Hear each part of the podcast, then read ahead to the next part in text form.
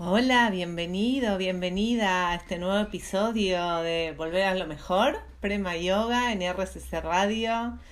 En esta noche tan especial, en esta semana con tantos acontecimientos astronómicos, astrológicos, eclipses, luna llena, con una energía ahí muy poderosa.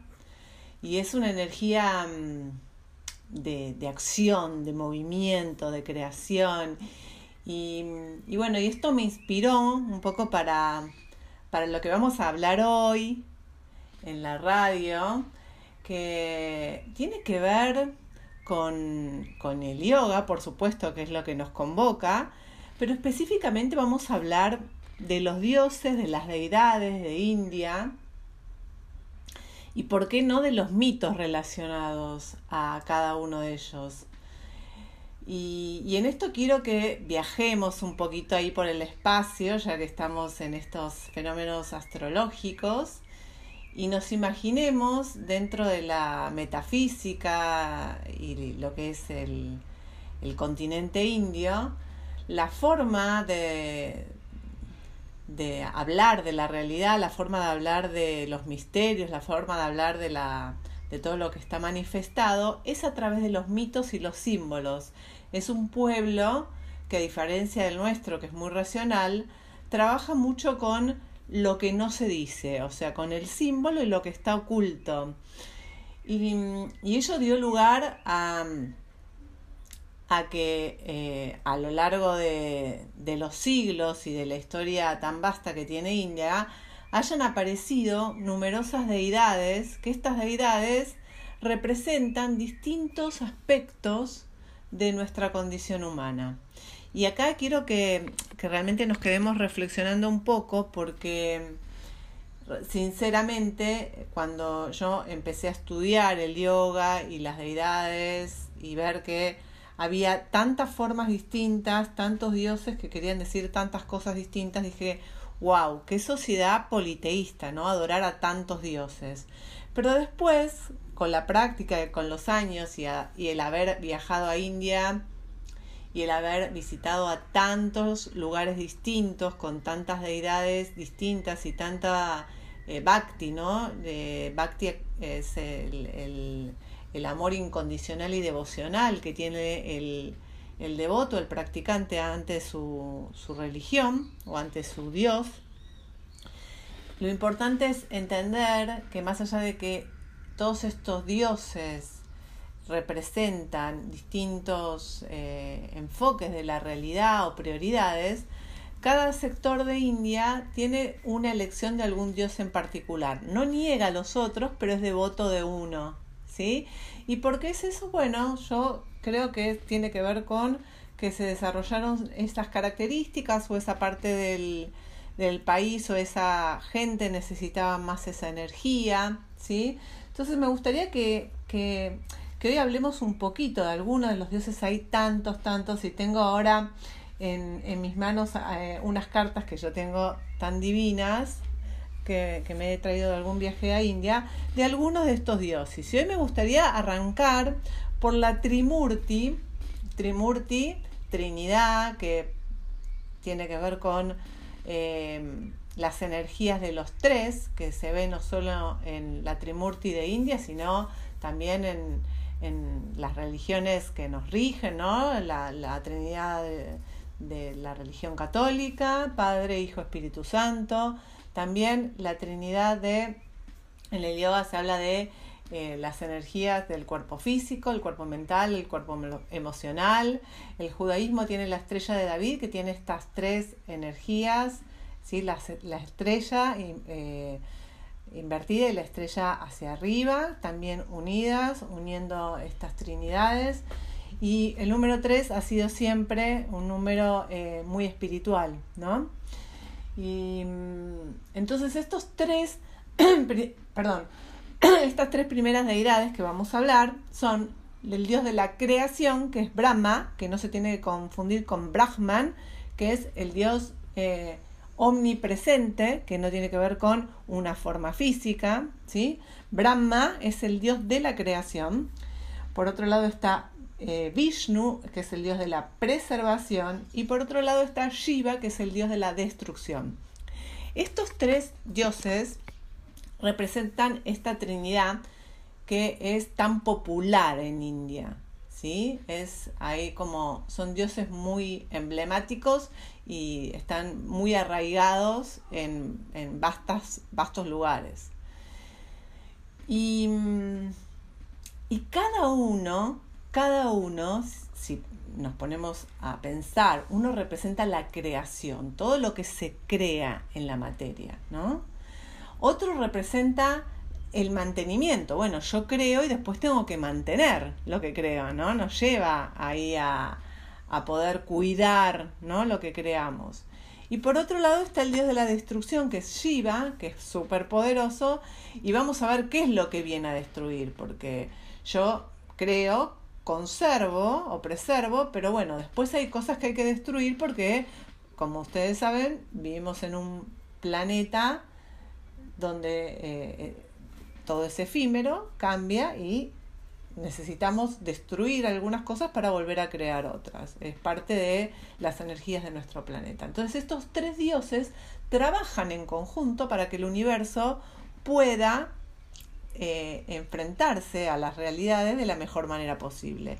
Se dice que en la manera que estos tres dioses estén en comunión, todo va siendo más armonioso, ¿no? En la medida que haya tironeos para un lado y para el otro o para el otro, bueno, empiezan a ver como estos desequilibrios en el sistema. Así que bueno, hoy vamos a hablar de esta Trimurti y me gustaría en los próximos bloques, ahora vamos a hacer un un descansito para escuchar linda música, que eh, nos dediquemos a cada uno de ellos en detalle y, para ahondar y entrar también en la mitología y dejarnos llevar también por eh, lo que les voy a ir relatando. ¿Sí? Nos encontramos.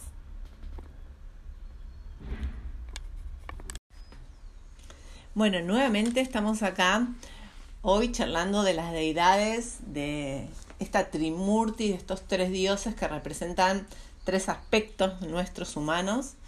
Y vamos a hablar en este bloque de Brahma, que es el dios de la creación. ¿sí? Dentro del hinduismo, que es eh, una religión en India, este Brahma representa la energía de la creación, es un dios creador. ¿sí? Eh, se dice que es un deva en sánscrito, que es deidad. Y tiene cuatro cabezas. ¿sí? Cada una mira hacia un punto cardinal distinto. Ahora vamos a charlar en, en este, en este episodio a, través del mito, te voy a contar cómo surgieron estas cuatro cabezas porque es muy, muy interesante. Cada una de estas cabezas es una brújula, ¿sí? Es como realmente un punto de eh, eh, foco y dirección. Y este Brahma es, el creador de la vida y del universo. Cada uno de los dioses hindúes tiene consortes, pero no solamente una, porque la sociedad hindú es bastante machista, digo yo, eh, y, y, generalmente los dioses tienen más de una consorte, además de que encarnaron más de una vez, con lo cual en cada encarnación van teniendo distintas consortes. Una es Shakti, que es la energía femenina, y la otra es Saraswati, que es la diosa de las artes y la ciencia, ¿sí? Vamos a hablar otro día de, de las diosas, hoy tocó hablar de los dioses, pero en otro encuentro vamos a hablar de las diosas, que es muy interesante también. ¿Sí? En el plano, imagínate, filosófico, teológico, es un equilibrio entre los principios opuestos de Vishnu y Shiva, porque acuérdate que te dije en el bloque anterior que Vishnu representaba la preservación y Shiva la destrucción. Entonces podemos entenderlo como que es esta energía que eh, sostiene, ¿no? Porque lo que se preserva y después se destruye, bueno, tengo que volver a crear, ¿no? Entonces este, este principio de equilibrio entre estos dos, estos otros dos dioses lo va a venir a trabajar nuestro querido Brahma. Y mm, lo que vamos a ver ahora, que es muy, muy lindo, me gustaría que, que, te pongas en esta actitud, como te decía, receptiva, como si fueses un niño que estás en el jardín y te están contando un cuento, porque los mitos tienen eso, que es eh, relajarnos y salirnos un poquito ¿no? de, todo lo que es la formalidad y dejarnos llevar un poquito por nuestra imaginación. Entonces, lo que vamos a ver que eh, la creación del universo, uno de los relatos que, nos cuentan que cómo nació Brahma, que nació del ombligo de Narayana. Narayana es una de las primeras manifestaciones de Vishnu, ¿sí? Y que nació dentro de una flor del otro. Otra versión dice que su aparición fue dentro de un huevo de oro.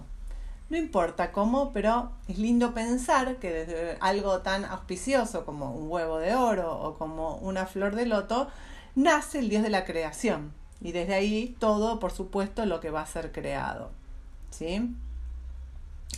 Como dijimos, eh, el, el, brahmanismo o el hinduismo, porque el brahmanismo es la casta alta, que es la que dirige la religión del hinduismo, es esencialmente politeísta, o sea, reconocen la existencia de todos los dioses, pero bueno, cada, como, como vimos, cada lugar específico va a elegir una sola deidad como principal, como los más devotos, ¿sí? Es como decir, bueno, yo eh, creo en me gustan varios colores del, del, arco iris, pero elijo uno que es el que más me gusta y ese es el que es me siento más identificado. ¿sí?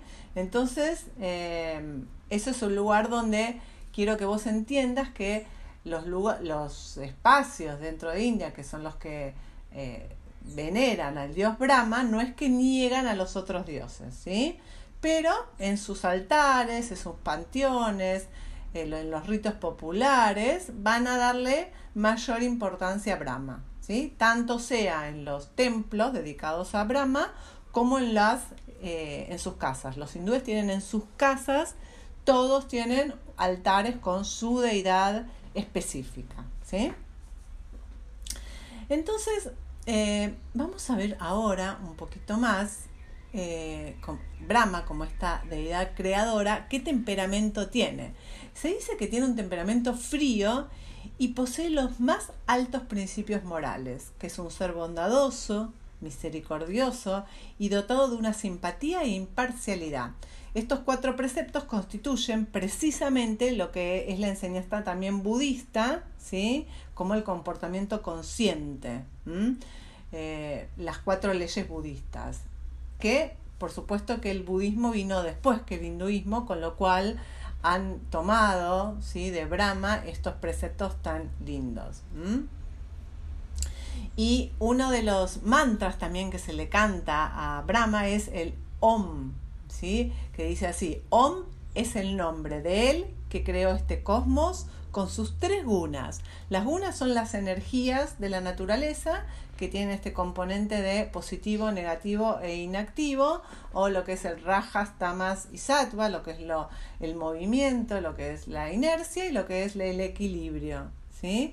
Esto, estos tres componentes son los que hacen posible que se cree todo en la materia. Quien dio forma a todas las cosas y que es universal. Él es Brahma, perdón, Brahma, no Brahma, a quien saludo respetuosamente. Este es un, mantra que se le canta a Brahma eh, en reverencia, en reverencia.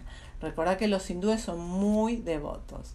Ahora te voy a contar un poquito del relato que explica las cuatro cabezas de Brahma, que te dije eh, que, que tenía estas cuatro cabezas. Y se cuenta que durante la creación del universo, Brahma creó a Yatarupa. Yatarupa era una deidad una doncella femenina con 100 formas de hermosura, una más linda que la otra.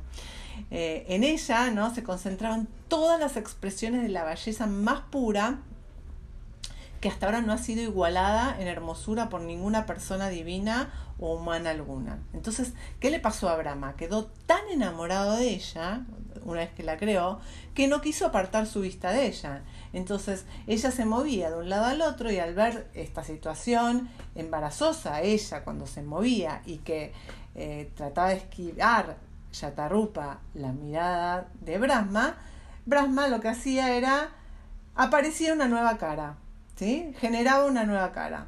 Entonces empezó a generar caras hacia el frente, hacia los laterales, hacia atrás.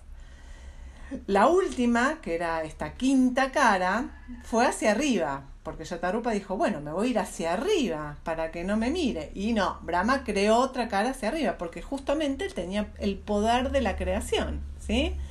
Y em, entonces tenía estas cinco caras. ¿Qué es lo que pasó? En ese momento vino Shiva. Shiva, recuerda que es el dios de la destrucción, que después lo vamos a, contar. Entonces, al ver esta situación, se dio cuenta que estaba muy mal lo que estaba haciendo Brahma, porque eh, estaba poniéndola a Yatarupa en una posición eh, de mucha vergüenza. Entonces, ¿qué hizo? Le cortó la cara superior. Hay muchos mitos en India de dioses que cortan las cabezas, ¿sí? La cabeza vamos a ver que tiene muchas implicaciones, más allá de la mente, y le cortó la cabeza superior. Entonces, eh, quedaron estas otras cuatro cabezas. ¿Qué pasó? Shiva se sintió molesto cuando hizo eso, por esta obsesión, ¿no?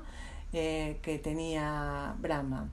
No obstante eso, después Shiva se dio cuenta que Brahma en realidad había estado bajo un hechizo que le había hecho su padre, que le había tirado una flecha del amor. Entonces se dio cuenta que eh, aminoró como el, hechizo que se, que se dice que se les hace a, los dioses cuando hacen algo mal o a los seres celestiales y le dejó que estas cuatro cabezas sigan representándolo, ¿no?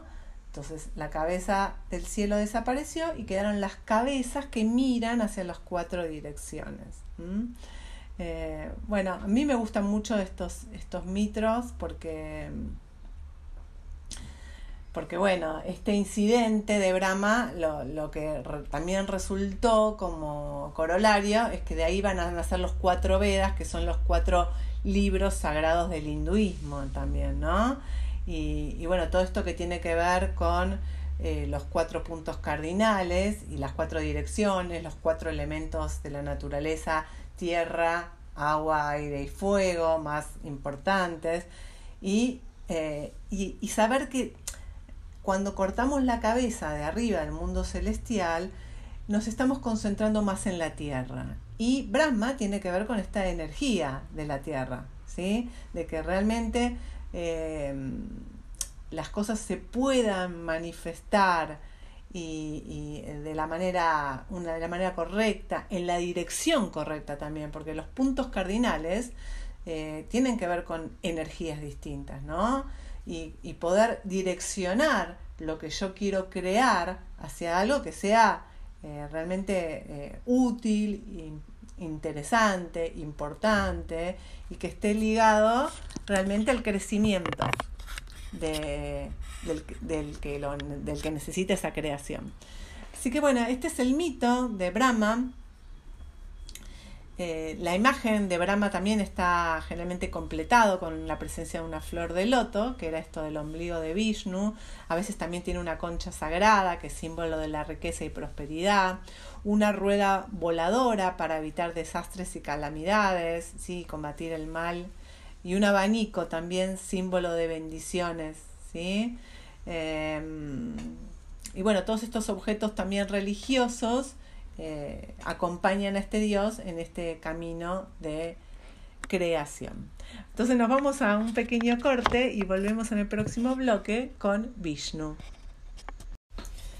Bueno, nuevamente acá en nuestro tercer bloque, ahora nos convoca a hablar de Vishnu, que es el segundo de esta Trinidad, este Dios que, representa la, protección, la conservación de esta Trinidad conformada por Brahma, el creador, y Shiva, el destructor, ¿sí? Eh, y eh, los eh, hindúes que veneran a Vishnu se dice que son Vaishnavas, es una tradición muy fuerte en el sur de India, ahí donde está la escuela de Krishnamacharya, a la cual yo pertenezco. De hecho, Krishnamacharya pertenece la, al, al Vaishnavismo y, y fui tuve ocasión y suerte de ir a varios templos donde se venera a Vishnu y, y es considerado un ser supremo ¿no? en lo que es la mitología hindú tiene como esta esencia indestructible en el mundo cambiante, ¿sí? Es una realidad eterna e inmanifestada en medio de esta pluralidad. El nombre Vishnu te cuento que viene de la palabra sánscrito Vish y quiere decir que se expande en todas las direcciones, abarcando todo el universo entero, ¿sí? Y esto también incluye, por supuesto, a Brahma, que creó, pero como Vishnu viene después a cuidar y a preservar, viene a cuidar y preservar aquello que Brahma ha creado, por supuesto, antes. Y por eso todo lo permea. Otro de los, también otro de los nombres que se conoce a Vishnu es Narayan, que quiere decir agua, y eh, Nara es agua, y Yan es el lugar de la morada. Por eso se podría decir algo así como aquel que vive en el agua, ¿sí? ¿Por qué? Porque, bueno, la creación viene también del origen del agua y de, de, de todos de los elementos de la naturaleza, es el que más está relacionado directamente a después los elementos que se van a necesitar para preservar esa vida. ¿Cuál es la diosa consorte de Vishnu? Vivimos que de Brahma la consorte era Saraswati, que dijimos la diosa de las artes y la música, y la consorte de Vishnu va a ser Lakshmi, que es la diosa de la prosperidad. ¿sí? Por eso, gracias a ello, Vishnu tiene todos los recursos que necesita para sostener el universo. Porque si bien la energía para crearla es una energía muy potente para crear cualquier cosa que se manifieste o podemos pensar en nosotros, en cualquier proyecto, cualquier cosa que deseamos crear, después realmente tenemos que tener muchos recursos físicos, mentales y emocionales para preservar. Imagínense, hagamos un stop. Imaginemos nosotros, por ejemplo, que queremos armar una huerta. ¿sí? Yo en estos días estoy trabajando mi huerta. Entonces, bueno, vos tenés que ver que necesitas tierra, de distinta calidad, si tierra abonada, eh, quizás si, tenés eh, con un compost, tierra también con compost, eh, y obviamente que tenés que tener un espacio, y después tenés que elegir, bueno, vas a poner semillas en la tierra, o vas a poner plantines, cómo, cuáles son, cuáles están en este momento disponibles como para plantar, ahora estamos, bueno, llegando al verano es época maravillosa, ¿no? Como para realmente aprovechar la huerta. Pero no obstante eso, una vez que vos ya los plantaste, que elegiste, que los compraste, que es un súper trabajo, después viene realmente el trabajo de mantenimiento. Y el trabajo de mantenimiento, queridos oyentes, es un trabajo que no tiene muy buena prensa. No sé si coinciden conmigo, me gustaría que me cuenten. Porque realmente es un trabajo mucho más tedioso, ¿no? Uno tiene que estar ahí en la huerta, de pronto tenés una, un tomate y hay que eh, alinearlo y ponerle el tutor porque si no, no crece bien, empiezan a venir los pulgones, las hormigas, ¿sí? Empieza a haber, no sé, una helada y se te, se te murió alguna planta. Bueno, hay que estar como muy pendiente. ¿Sí? Para que realmente eh, pueda funcionar la huerta y puedas tener, por supuesto, los frutos de lo que, lo que plantaste o lo que sembraste. Entonces, todo este trabajo que viene a ser Vishnu es un trabajo que necesita muchos recursos. ¿sí? Estos recursos de Lakshmi, de la prosperidad, no solo son monetarios, sino energéticos, por supuesto, y tener todas las herramientas para poder eh, hacer lo que debemos hacer. Y hacer lo que debemos hacer, eh, para lo que es la mitología hindú, se llama el Dharma. O sea, el Dharma es nuestra misión en la vida. Entonces, Vishnu va a ser esta deidad que te va a ayudar a que vos puedas realmente cumplir con tu Dharma. ¿Te acuerdas que te dije que estos dioses en generales, generales tenían distintas encarnaciones en distintos momentos de sus vidas y en el caso de Vishnu, las dos encarnaciones más conocidas son las de Rama y Krishna, que otro día vamos a hablar especialmente de ellos, eh, que son muy, muy interesantes cada uno de estos eh, cuentos y mitos de Rama y de Krishna. Rama va a estar nombrado en el Ramayana, que es una gran epopeya de India, y Krishna en el Bhagavad Gita, que es otra eh, epopeya dentro del Mahabharata. El color de Vishnu es el azul, que va a representar al infinito, también la inmensidad del cielo, ¿sí? Y tiene bastantes, eh, tiene cuatro brazos y lo que vamos a ver que en cada uno de ellos tiene un elemento, tiene una concha marina que está sobre las olas del mar, em, va a representar también ahí el color amarillo en la base de sus pies, que simboliza también la tierra y la raíz, porque él quiere preservar lo que está en la tierra, ¿sí? Eh, y esta unión de los dos colores también va a representar lo, también lo sublime en la tierra, o sea, la esencia que se manifiesta. Entonces, en otra mano va a tener una corona de oro y pendientes en forma de cocodrilos. ¿sí? También tiene un collar Vishnu con cinco tipos de piedras distintas. En este caso son perlas, rubíes, esmeraldas, zafiros y diamantes, que van a representar los cinco elementos del universo, que son la tierra, el agua, el fuego, el aire y el eh, espacio también. Lleva puesto un pendiente, la joya llamada Kaustava, que simboliza el alma pura y eterna del mundo, que se encuentra, bueno, en el fondo del mar. El fondo del mar como símbolo de el fondo de nuestras emociones. Entonces, eh, también tiene una flor de loto, ¿sí? Está, muchas veces está parado en esta perdón, flor de loto y también levanta una mano en bendición hacia todos los seres, hacia todos sus devotos. Em, en, algunas imágenes, yo acá tengo una imagen de él, tiene también el, símbolo de la, del que gira, una rueda que gira, el símbolo de la creación. Y em, también tiene un hilo sagrado que representa eh, la destrucción del mal y, la preservación del bien, por supuesto. Bueno, cuántas cosas, ¿no? Cuántos símbolos en una deidad. Y los símbolos eh, no son un tema menor, porque en realidad eh, el devoto cuando está postrado ante su deidad, está conectado con todo lo que esos símbolos representan. Acordate lo que te dije en la primera parte. Y, y este, este que te contaba recién, eh, este símbolo que gira, también representa hasta la rueda del tiempo. Eso era lo que te quería decir y no, no me salía que tiene que ver con que en India el tiempo es cíclico y no es un tiempo lineal, donde en realidad todo vuelve a aparecer porque estamos como en una constante volver a renacer hasta que nos iluminemos y salgamos del samsara, del ciclo de las reencarnaciones. Entonces este, este, este, este devenir de la velocidad tiene que ver con la velocidad del tiempo, el poder de la mente y poder, por, supuesto, liberarnos de, eh, de, las cadenas de la atadura del mundo físico, material y dual. Así que este Vishnu viene a representar una gran sabiduría. Eh, y una tarea muy ardua.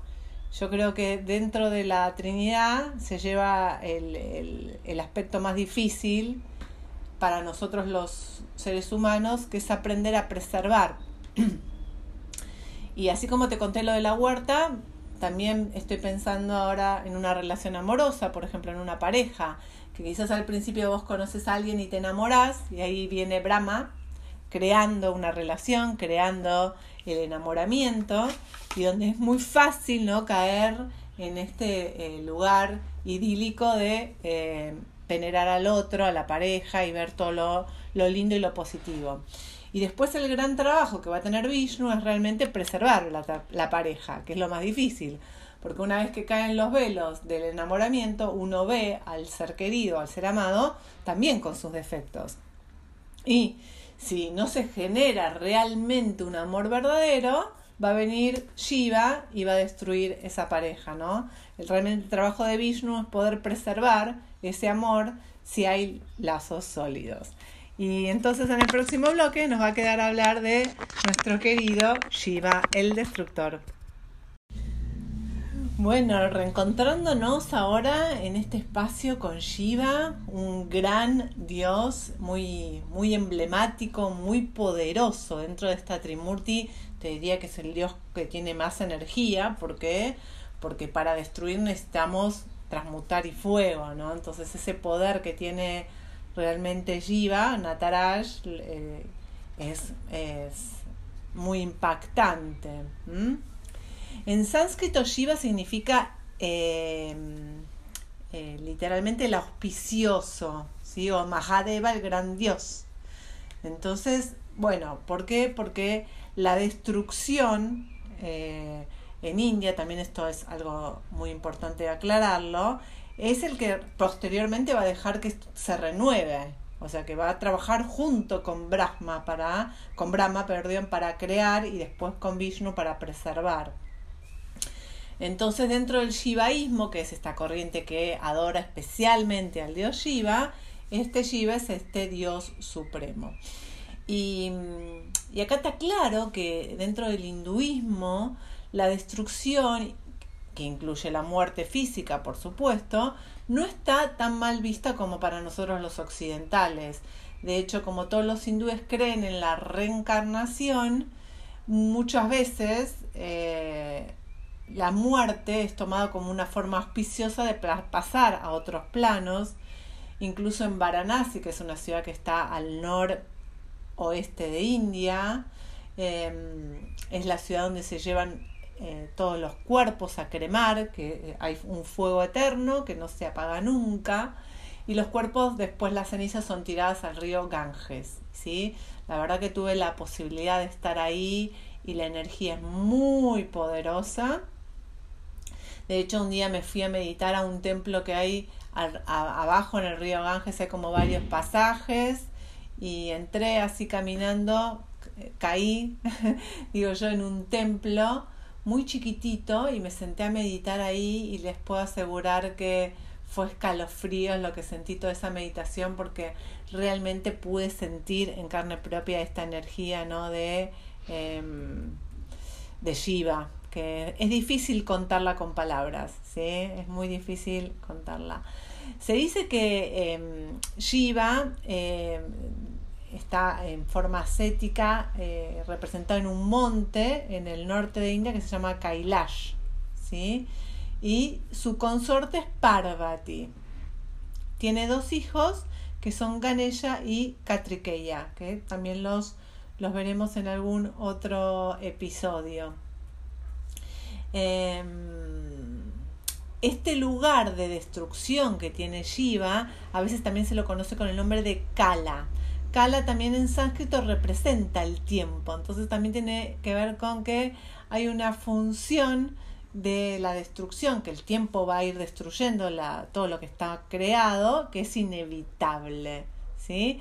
También hay otra diosa en India que se llama Kali, que es una diosa tremendamente eh, feroz. Yo todo lo que te voy contando está buenísimo que vos después con tu tiempo lo puedas eh, bajarte las imágenes y verlas porque realmente es eh, la mejor forma de, entender lo que te estoy contando. Y bueno, Kali viene de representar también este tiempo. Kali es una diosa que corta cabezas, ya vamos a hablar de ella cuando hablemos de las diosas como te conté antes. Em, ¿Qué más vamos a ver de Shiva? Bueno, Shiva tiene tres ojos. ¿Sí? Tiene tres ojos, hay uno que se representa con la media luna, ahora vamos a ver en, el centro de su frente, que es la capacidad de estar inmerso en el plano espiritual. ¿sí? Se dice que fue el primer yogi y que eh, él también se lo reconoce como Nataraj, que es el dios de la danza, que él bailando eh, creó a través del el sánscrito el, la, mm, lo que es bueno, el, idioma oficial del sánscrito, del cual después va a devenir el yoga y va a, venir, va a devenir las tres divisiones del tiempo, pasado, presente y futuro. ¿sí? Su piel es de un color grisáceo, azul pero más grisáceo, no tan azul como en el caso de Vishnu, y está cubierto de cenizas. Y esto es tal cual, yo eh, he estado en el sur de India, en un lugar Em, donde se venera muchísimo a Vishnu y mm, se veían muchos ascetas cubiertos de cenizas, porque también Vishnu, eh, perdón, Shiva representa a los ascetas. Los ascetas son aquellos yogis que renuncian al mundo y em, se dedican a una vida totalmente em, de contemplación. ¿sí? Y estas cenizas que se ponen en el cuerpo tienen que ver también con una protección, protección del frío, más que nada, porque como están cubiertos eh, con harapos, entonces, bueno, estas cenizas los, los cubren y los protegen. Em, hay algo que te quería comentar de que me, que me en una ocasión, en esta que te contaba que estuve en Varanasi, en el Ganges, en un momento caminando ahí por el Ganges, vi varios acetas con estas cenizas, pero estaban haciendo una performance. Iban muchos turistas que se acercaban y ellos hacían actuaciones y la gente les dejaba plata. Y yo realmente en ese momento te quiero confesar que me sentí muy mal porque sentí un poco también que había bastante de actuación en eso.